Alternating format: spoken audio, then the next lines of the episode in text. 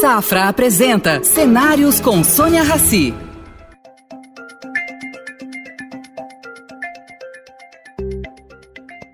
Bem-vindo, Eduardo Eugênio, bem-vindo ao projeto Cenários, que é uma parceria entre o Estadão e o Banco Safra. Vamos fazer aqui uma entrevista leve e objetiva. Eu vou começar te cutucando. O que, que a indústria precisa uh, de apoio de qualquer governo que entre agora nessa nova, nesse novo mandato? Sônia, primeiro, muito obrigado por ter me convidado para estar aqui com vocês uh, para, essa conversa. Antes de entrar o que, que a, a indústria, as, as angústias da indústria, temos que pensar um pouquinho onde é que nós estamos, onde é que o mundo está. Nós estamos vindo aí de duas guerras, uma guerra da, do Covid e outra guerra uh, da, na Europa.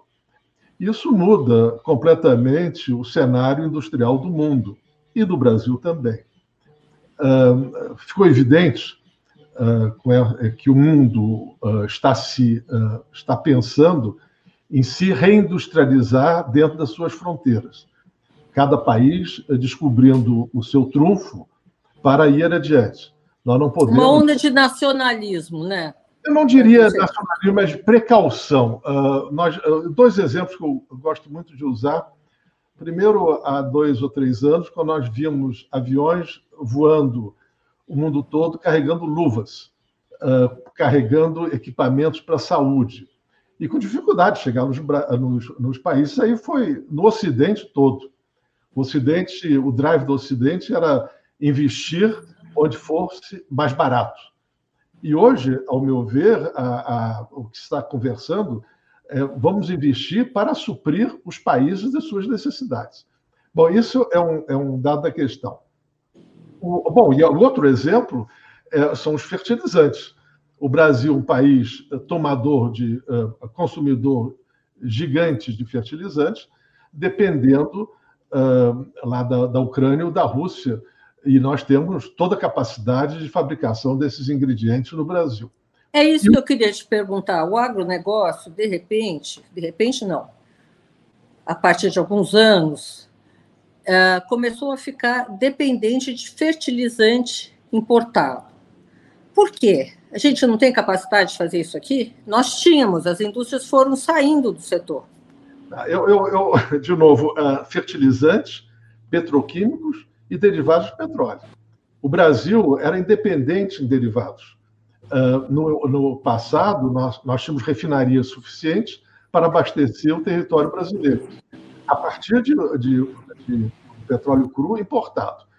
Nós uh, descobrimos petróleo, não investimos suficientemente em, nas refinarias, não modernizamos nossas refinarias, hoje somos dependentes de diesel e uma parte de, eh, de gasolina.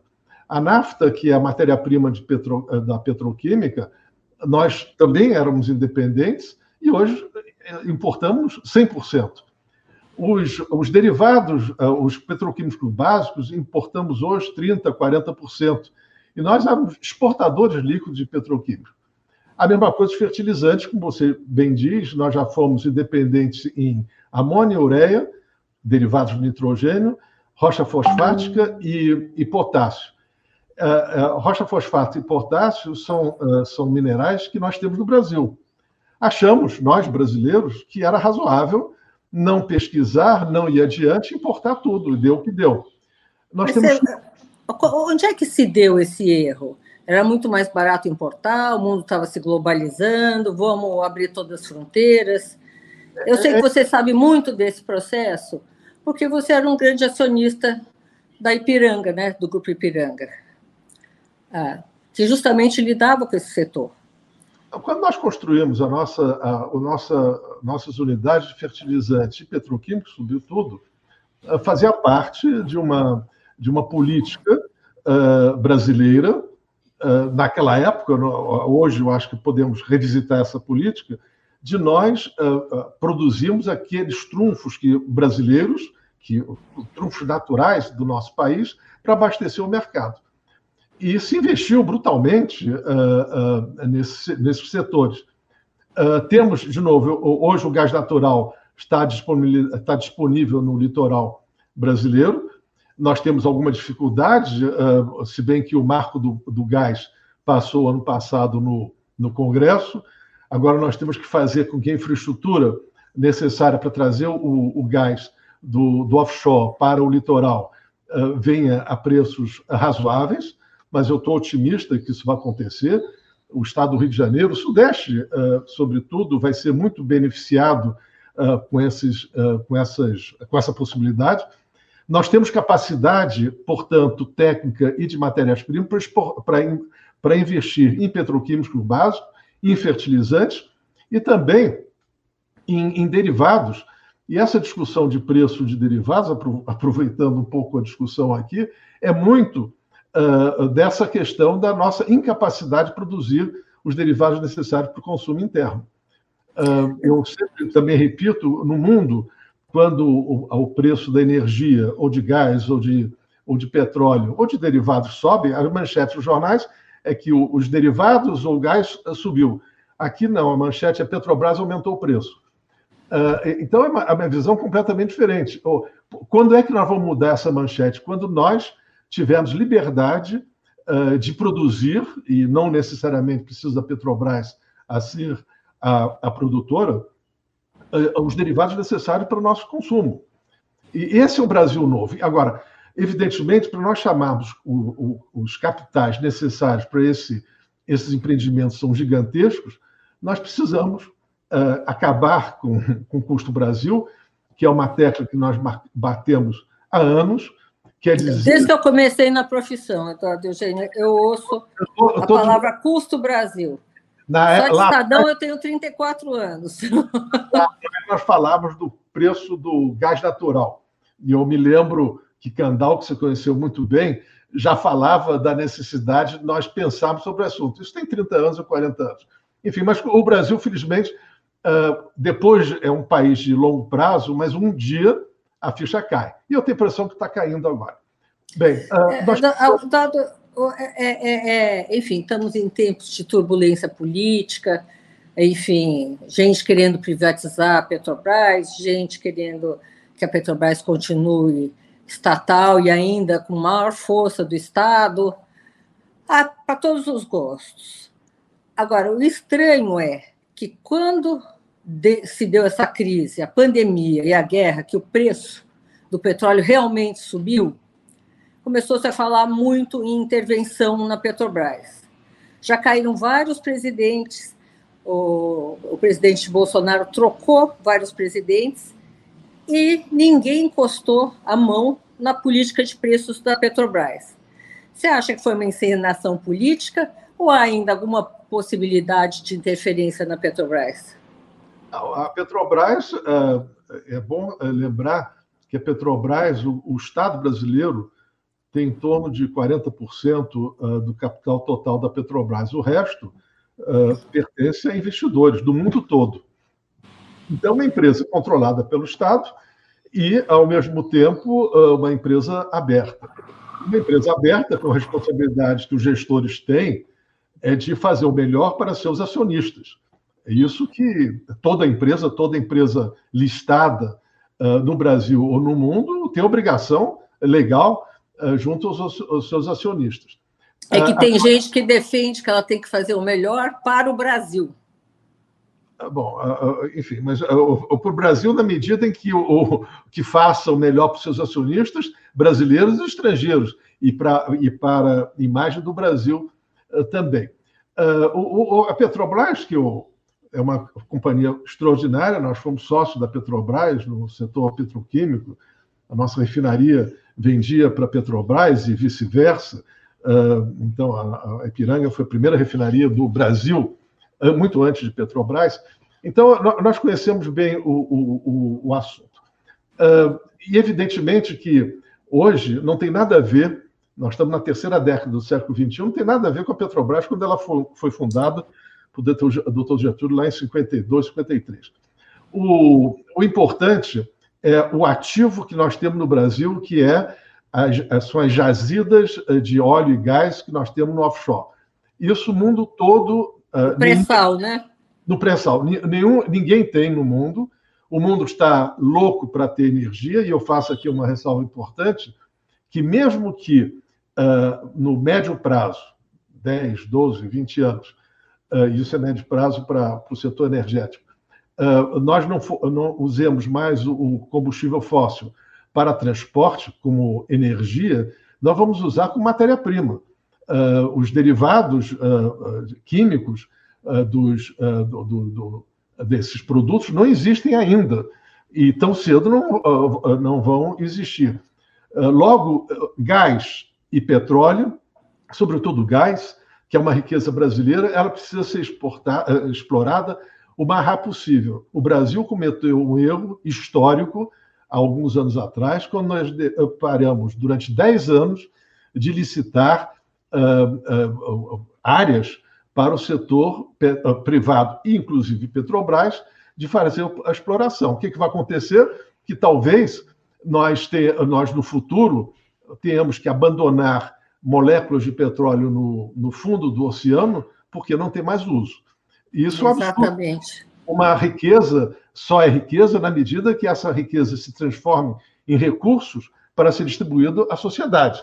Não adianta nada eu dizer que eu sou muito rico, um ativo lá no, lá no, no, na, na, no fundo do oceano, não quer dizer coisa alguma.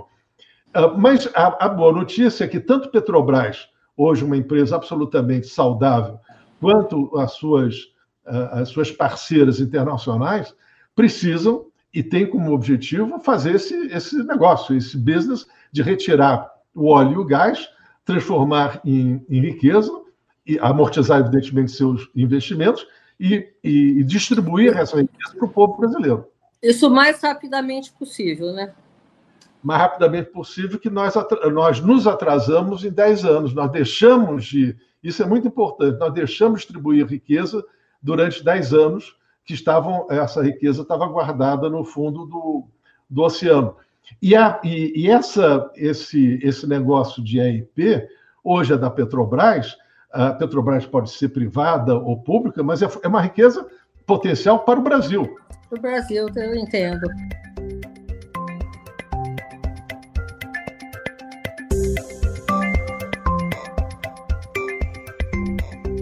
Diz uma coisa: uh, para o Rio de Janeiro, a Petrobras como indústria é muito importante. A Vale também, sediada no Rio de Janeiro, é uma indústria importante. Uh, o Rio permanece, em termos industriais, importante, porque foi, vocês foram perdendo muitas indústrias, né? Qual é o quadro que você desenha uh, para as indústrias cariocas num médio prazo, vai, de 5, 10 anos? O Rio é um, é um estado uh, diferente. Ele é um estado territorialmente não é grande, eu diria pequeno, comparado com os grandes estados do, do Brasil, mas tem alguns trunfos que eu vou discorrer aqui. O primeiro, você colocando um compasso de 500 quilômetros em volta do Rio, nós atingimos 70% do PIB ou mais uh, brasileiro. 70? Uh, 70. Num, num, num, compasso de 500 quilômetros, e vai por dentro de São Paulo, vai por Minas tá. Gerais. Ou seja, nós estamos no centro de, de 70% do PIB brasileiro. Ou seja, a riqueza potencial está aqui na nossa região, no Sudeste. Uh, nós temos infraestrutura adequada, nós temos. É o estado que mais tem portos por, por quilômetro linear de costa. Nós temos diversos, post, uh, uh, diversos post, portos no, no, Rio. Nós estamos plugados na malha rodoviária e ferroviária, precisa, nacional, evidentemente precisa melhoria. Nós estamos, em, a Firjan, trabalhando com o governo federal para plugar o Porto do Açu à malha ferroviária brasileira. Isso é um ativo não apenas para o Rio, eh, é para o Brasil. Para o Brasil. Ah, nós temos aqui, nós somos o segundo parque siderúrgico do Brasil, talvez seja o primeiro, o primeiro ou o segundo. Nós somos o segundo em, em veículos. Nós somos o segundo ou terceiro em petroquímica. Uh, enfim, nós temos a indústria pesada, uh, apesar de sermos um Estado pequeno, e, ao mesmo tempo, nós uh, temos a indústria do conhecimento, a indústria criativa. muitas pessoas não sabem que na indústria criativa no Brasil, essa indústria emprega tanto quanto, pessoas quanto o setor metal, metal mecânico. 3 ou 4% do PIB brasileiro é na indústria criativa, que é muito a cara do Rio. Aqui, os grandes arquitetos não apenas nasceram, trabalharam, deixaram um legado.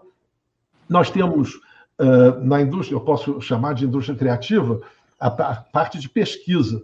Nós temos grandes centros de pesquisa, mormente de, de da, da, área médica, implantada aqui. A Fiocruz é um. Agora, por que, que essa imagem de que o Rio uh, é um estado que está se enfraquecendo e desincentivando investimentos? Essa é uma imagem que o Rio passa para o Brasil como um todo. Não, é verdade, é verdade que, uh, e, é, isso é absolutamente real, todos sabem disso, uh, o Rio passou um, um, um terremoto uh, das lideranças. Nós aqui tivemos todos os ex-governadores vivos, eleitos, presos. Todos os ex-governadores do Rio eleitos foram presos. Nós tivemos todos ex-presidentes da Assembleia Legislativa do Rio presos. Nós tivemos todo o Tribunal de Contas da, do Estado, todos os membros presos. Então, evidentemente que isso uh, traz para, para a sociedade, para nós brasileiros, uma imagem muito ruim. nós temos problemas de segurança, como nós, o Brasil todo tem problemas de segurança. Vocês entra, você entrando agora nos, nos jornais online, tem assassinatos, tudo que é canto do Brasil, é uma, é uma, é uma coisa terrível. mas essa agenda é uma agenda que é, é tal da agenda negativa que nós temos que encarar nós temos, você falou muito bem, nós estamos em época de eleição e a responsabilidade de todos nós, não apenas de votarmos conscientemente, o que será melhor para as nossas vidas, para, para o, Rio, para o Brasil, mas, ah, mas ah, entendendo que não é apenas ah, nós vamos eleger o presidente da República, o governador, mas não vamos eleger os, os, os deputados, senadores os senadores da República, vamos eleger os nossos representantes no, na Câmara Federal. E é importante que os eleitores saibam quem são esses, essas pessoas que nós vamos votar. Não é porque um amigo diz. Hoje tem internet que todo mundo pode pesquisar. O que, que ele fez? O que, que essa pessoa já fez, que já entregou à sociedade? Ele merece o nosso voto ou não? Não é apenas uma conversa no bar ou uma conversa do Santinho, uh, o voto responsável, na medida em que todos nós, brasileiros e brasileiras, somos obrigados a votar, na, na, na obrigação vem uma responsabilidade brutal. Que Você é acha que caiu a ficha do brasileiro em geral e do, do carioca em particular, de como é importante eu acho que é, a eleição? Sim, no Rio nós temos essa fotografia, eh, essa fotografia não veio de graça, veio uma, uma em decorrência dos nossos votos. Uh, evidentemente que cada ano que passa, a nossa, a nossa juventude está mais antenada. Nós hoje temos os meios de comunicação para informar, tem a mídia tradicional para informar, e temos a capacidade de reflexão através do ensino.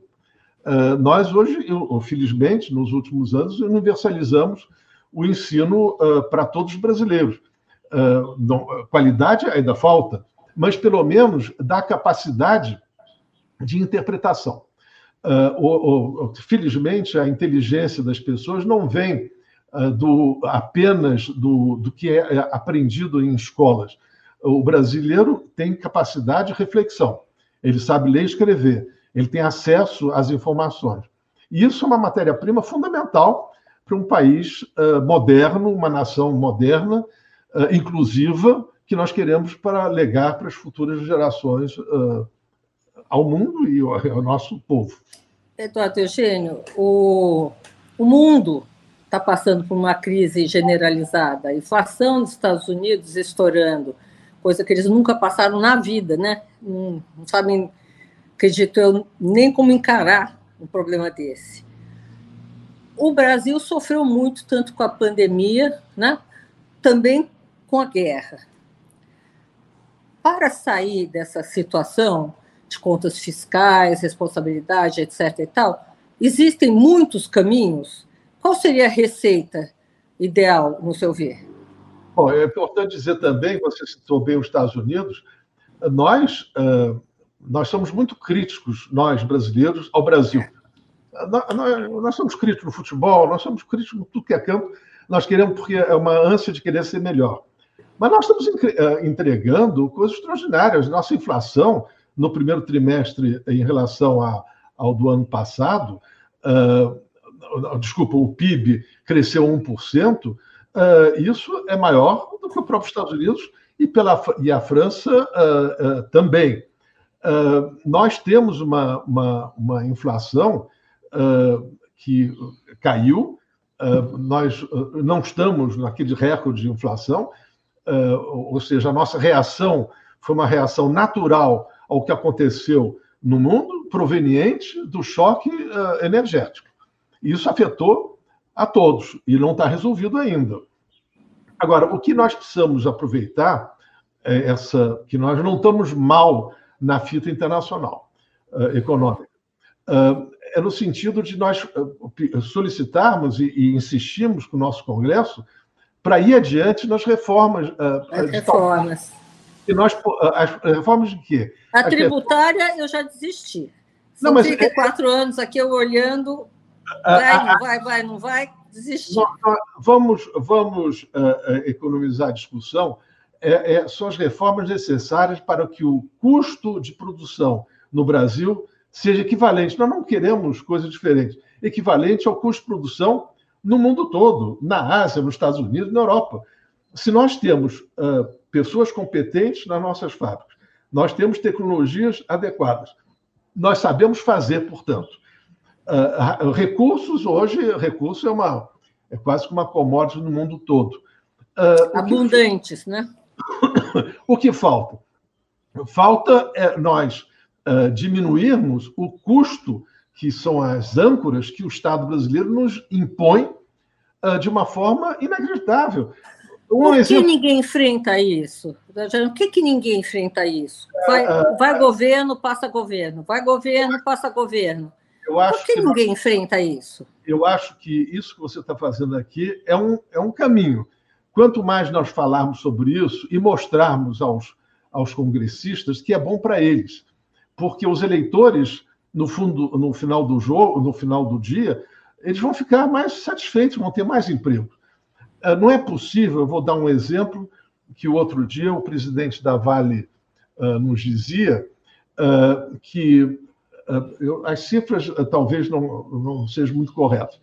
Uh, 100% da, da, da, da, da quantidade de funcionários que a Vale tem para recolher impostos, e a Vale tem operações importantes no mundo todo, nos Estados Unidos, na Europa, do bolo de todos dos, dos funcionários, 90% estão no Brasil para discutir a parte tributária no Brasil o Jorge Gerdau sempre deu a, a, o exemplo da Gerdau a, muito semelhante como é que ele, as empresas dele, as indústrias dele funcionam nos Estados Unidos em relação aqui. Eu não tô, nós não estamos aqui advogando redução, redução do imposto. Nós estamos advogando a, a, a racionalização da forma que recolhe os impostos. É Exatamente. nós não queremos tirar do Estado para as indústrias, nós queremos, ao invés de termos mil pessoas trabalhando num determinado departamento, ah, determinado departamento nós gostaríamos, para recolher imposto, nós gostaríamos que essas mil pessoas tivessem na operação para, para produzir mais, para ter mais renda para o trabalhar e para o Brasil, para ah, recolher impostos sobre a produção. Mas, mas o, o que, que, é isso? É, é um medo? Porque eu já ouvi todos os tipos de tese ah, não podemos fazer uma reforma porque, num primeiro momento, a arrecadação cai e quem é que garante essa caída? É o governo federal. Já ouvi o seguinte: ah, não precisa de reforma tributária, é só você calibrar os impostos. Zero IPI. Né? Vocês já ouvi de tudo. Agora, na verdade, é que é uma bagunça tributária aqui. Eu sei, a sua empresa mantém equipes de 200, 300, 400 pessoas para esse emaranhado. Eu não consigo entender por que, que alguém não bate o pé e faz o que é certo. Aí é o seguinte: precisa ousadia. Uh, não existe empresário que não, tiver, que, que não tenha uma, uma dose de ousadia. Uh, se não, fica em casa, não, não, vai ser, não vai empreender. O empresário assume riscos para uh, colher os frutos depois. Os políticos precisam também serem ousados para fazer as reformas. Não pode uh, uh, ser que cada, todos os prefeitos, todos os governadores façam pressão no Congresso, que no fundo é isso, não mexa, porque senão eu estou com medo da minha, das minhas contas não fecharem. Agora, se, se acontece isso, nos 5 mil ou quase 6 mil uh, municípios no Brasil, os 27 estados, não se mexe. Uh, nós estamos numa democracia, a democracia tem que funcionar, mas é importante que, as, que os líderes uh, tenham essa dose de ousadia para ir adiante nesses programas.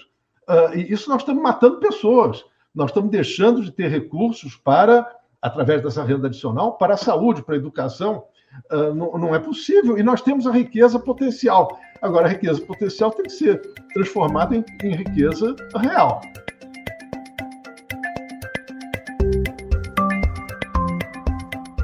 Olha, educação também é um outro tema muito importante. Quando eu comecei na profissão, a mesma coisa. Precisamos melhorar a educação. Estou sentada aqui até agora, ela, ela universalizou na época do presidente Fernando Henrique, ela teve uma expansão, que a intenção era de que depois dessa expansão houvesse uma melhora da qualidade. Esse segundo passo não foi dado. Ah, não sei se o governo Fernando Henrique ou o governo Lula, que, quem é que a culpa é de quem. Mas o, o importante é dizer que esse passo não foi dado. Então eu me sinto no começo toda, de há 30 anos atrás, no mesmo ponto. Cadê educação por aqui? É, já houve um grande passo da universalização da, das crianças. Uh, tudo bem. Uh, é preciso encarar também que os, os, os municípios são responsáveis por creches. Eu acho que nós todos nós temos que cobrar dos nossos uh, prefeitos, do Brasil todo, se eles estão, estão acolhendo as nossas crianças na creche. E todos os pesquisadores, todos os, os estudiosos dizem que uma criança atendida numa creche tem um handicap gigantesco se comparado a crianças que não foram à creche. A questão da, da, do, do, do, resto, resto é toda a educação, é importante nós termos uh, orçamento adequado para remunerar de uma forma adequada os nossos professores, professoras e também as pesquisas, as, a, a, as universidades, nós temos fotos de universidades caindo aos pedaços, não pode ser. É a, a universidade é, é, o talento dos pesquisadores, dos professores, mas também um ambiente onde os jovens estão lá, jovens ou não tão jovens, para a reflexão, para a discussão, para trocas de ideias, descobrindo a coisa, a, a, a melhor, o melhor caminho. E a reforma administrativa da Eugênica é outra coisa que vai e volta, vai e volta. O, o, está, já está um pouquinho melhor, quer dizer, eu não diria que, que está solucionada, mas é, melhorou. Melhorou por quê? Não tem havido concurso. Uh, uh, nós todos sabemos que o Estado brasileiro, de uma maneira geral, é um Estado inchado. É um Estado que. Paternalista. Uh, não, é inchado, onde, podem, onde duas pessoas podem dar conta do serviço, tem cinco ou tem dez.